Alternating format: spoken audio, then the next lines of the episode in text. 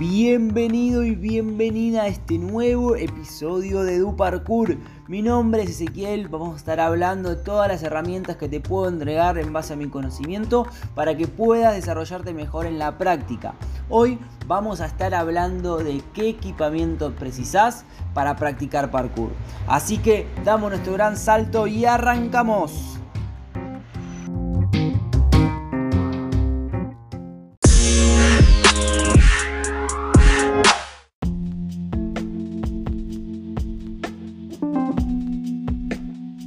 Parkour tiene algo de simple, es justamente que no precisas ningún tipo de equipo para realizarlo.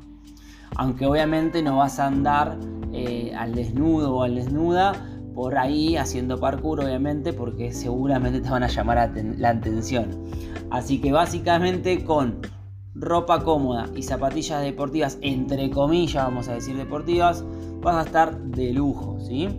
Bien, algo de destacar que se presenta como pregunta siempre es si se usan guantes o cascos o rodilleras, ¿sí?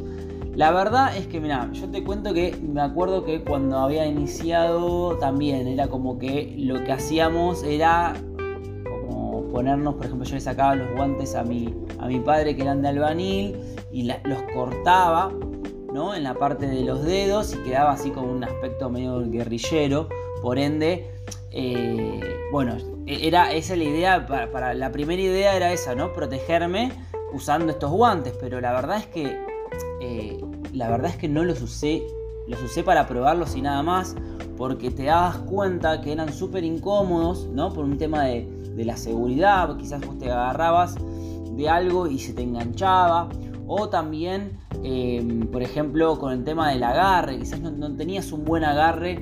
Em, con la palma, ¿no? sino que tenías esto que era externo, entonces no eran muy cómodos y tampoco muy seguros. Entonces, por mi, para mi entender y seguramente para muchos, el usar guantes no es recomendable, ¿sí? Al igual que los cascos y las rodilleras, o sea, básicamente uno de los conceptos básicos del parkour es simple y es enfocarse en aprender una buena técnica antes que depender de un equipo. Entonces, enfócate más en, aprender una buena técnica de manera bien gradual para que eh, bueno, no precises ningún tipo de elemento externo ¿no? para tu protección, en este caso. ¿sí? Eh, pero bueno, básicamente sí te van a salir algunas ampollas en la práctica, vas a tener algunos callos, pero esto lo que va a hacer es que tu mano se vuelva más fuerte, más, con mejor agarre, con mejor resistencia y demás, así que esto es súper normal, tenés que tener paciencia para ir avanzando de a poco y bueno, aguantarte algún que, algún que otro callito. Así que bueno, eso vamos con toda. Después con respecto a la ropa, vamos a la parte de la ropa, ¿no? A ver, en cierta manera, la ropa es algo muy personal, ¿sí? Entonces, eh, la ropa deportiva más sería la más adecuada y la más cómoda para vos, pero en sí es donde vos te sientas más cómodo o cómoda, puedes eh, moverte y, utilizar eso, ¿no? No es que, tenés que usar tal, tal, tal tela, tal modelo, prácticamente vos con cualquier eh, ropa podés disfrutar de tu entrenamiento. A ver, por ejemplo, lo que sí te puedo llegar a comentar es que si bien el parkour es una actividad súper dinámica, tenés que buscar que te sientas lo menos restringido o restringida posible. O sea, básicamente en tus movimientos necesitas soltura. Entonces, cuanto si no te vas a poner, puedes utilizar un, quizás un chupín, ¿no? Pero cuanto más suelto estés o con menos rigidez en tus movimientos, básicamente, vas a estar mucho más cómodo y cómoda, ¿no? Después, con respecto, por ejemplo, para realizar ciertos ejercicios em, en, superficies duras. Eh, por ejemplo, se puede usar un buzo para hacer rolidos, roles, digamos, o quizás los pantalones largos son más, te protegen más de las raspaduras que los pantalones cortos. Pero bueno, eso va en preferencia de cada uno. ¿sí? Otro pensamiento también podemos decir es que puedes utilizar diferentes estilos, diferentes telas de, ropa para ir proviendo con cuál te adaptas mejor a cada movimiento y bueno, de paso vas adquiriendo tu propio estilo, ¿sí? Eso con respecto a lo que sería la ropa. Ahora, vamos a un dato súper, súper a debatir y que bueno, tiene un montón de debates, obviamente lo que acabo de decir es eh, la cuestión del calzado, ¿sí? la cuestión de las zapatillas. Esto básicamente para mí cada uno, cada trasero, cada practicante tiene su preferencia. Yo voy a dar mi punto de vista con, con algunos, algunos detalles, que es justamente el, el hecho de que depende en el grado de actividad que vos estés. O sea, si sos principiante, si sos avanzado, si, si nunca usaste o sos avanzado y nunca usaste eh, zapatillas. Eh, digo, perdón, eh, nunca usaste zapatillas más bajas, quiero decir. Entonces, vamos con ese tema que en primera medida vamos a enfocar nuestro entrenamiento. Si sos principiante, vamos a enfocar tu entrenamiento o este entrenamiento a buscar una técnica. Como dije antes, lo primero que se tiene que buscar es una técnica, por ende, tenés que buscar algo de bajo impacto. Entonces, si vos te pones unas zapatillas que son súper acolchonadas, vas a buscar hacer grandes saltos sin tener una buena técnica. Entonces, en cierta manera es como una.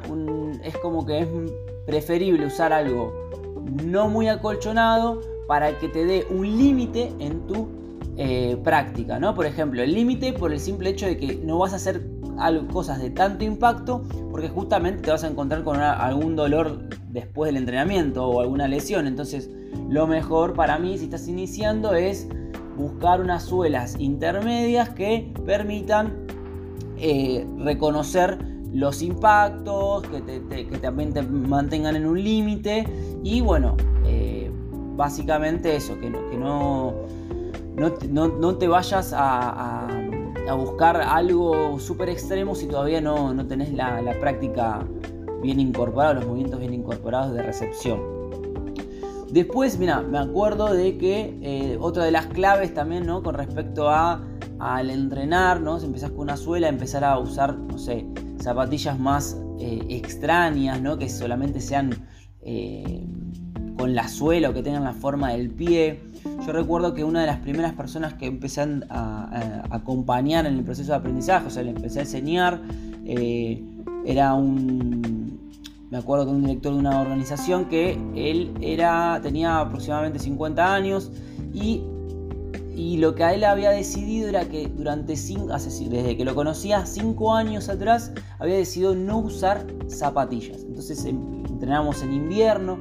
Entonces él me acuerdo que usaba sandalias y era muy loco porque él se movía para todos lados con, este, con, las sandalias. Y para la hora del entrenamiento lo que hacía era que se trajo unas zapatillas así de estilo náutico que tenía separados los dedos y con eso entrenábamos y con eso entrenaba, corría, saltaba, hacía grandes saltos y, era increíble cómo fue adaptando durante todo ese tiempo sus piernas, sus pies, mejor dicho, a eh, el simple hecho de eh, del simple hecho de estar así, sin, ningún tipo de protección eh, de, alguna zapatilla que te proteja todo el pie. Así que era muy importante eh, utilizar eh, esto básicamente para él y que lo hacía justamente, lo hacía que cambiaba de tener unos pies débiles a tener unos pies súper fuertes, y Entonces está súper bueno poder ver esto, no me quiero ir mucho del tema, ver esto, si vos estás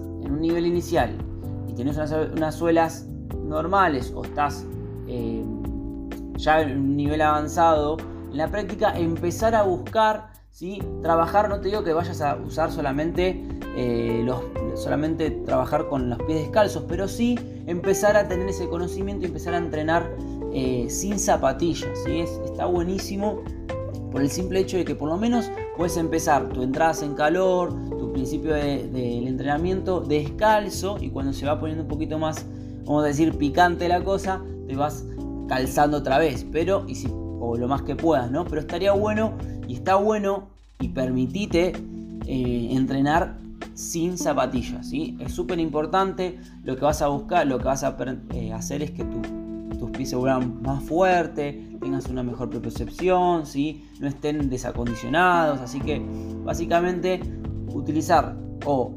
zapatillas así minimalistas, vamos a decirle, y, eh, o descalzo, te van a venir bien a tu entrenamiento y a tus eh, movimientos, ¿sí? Así que atento a eso que está bueno también usar, no usar zapatillas, ¿sí?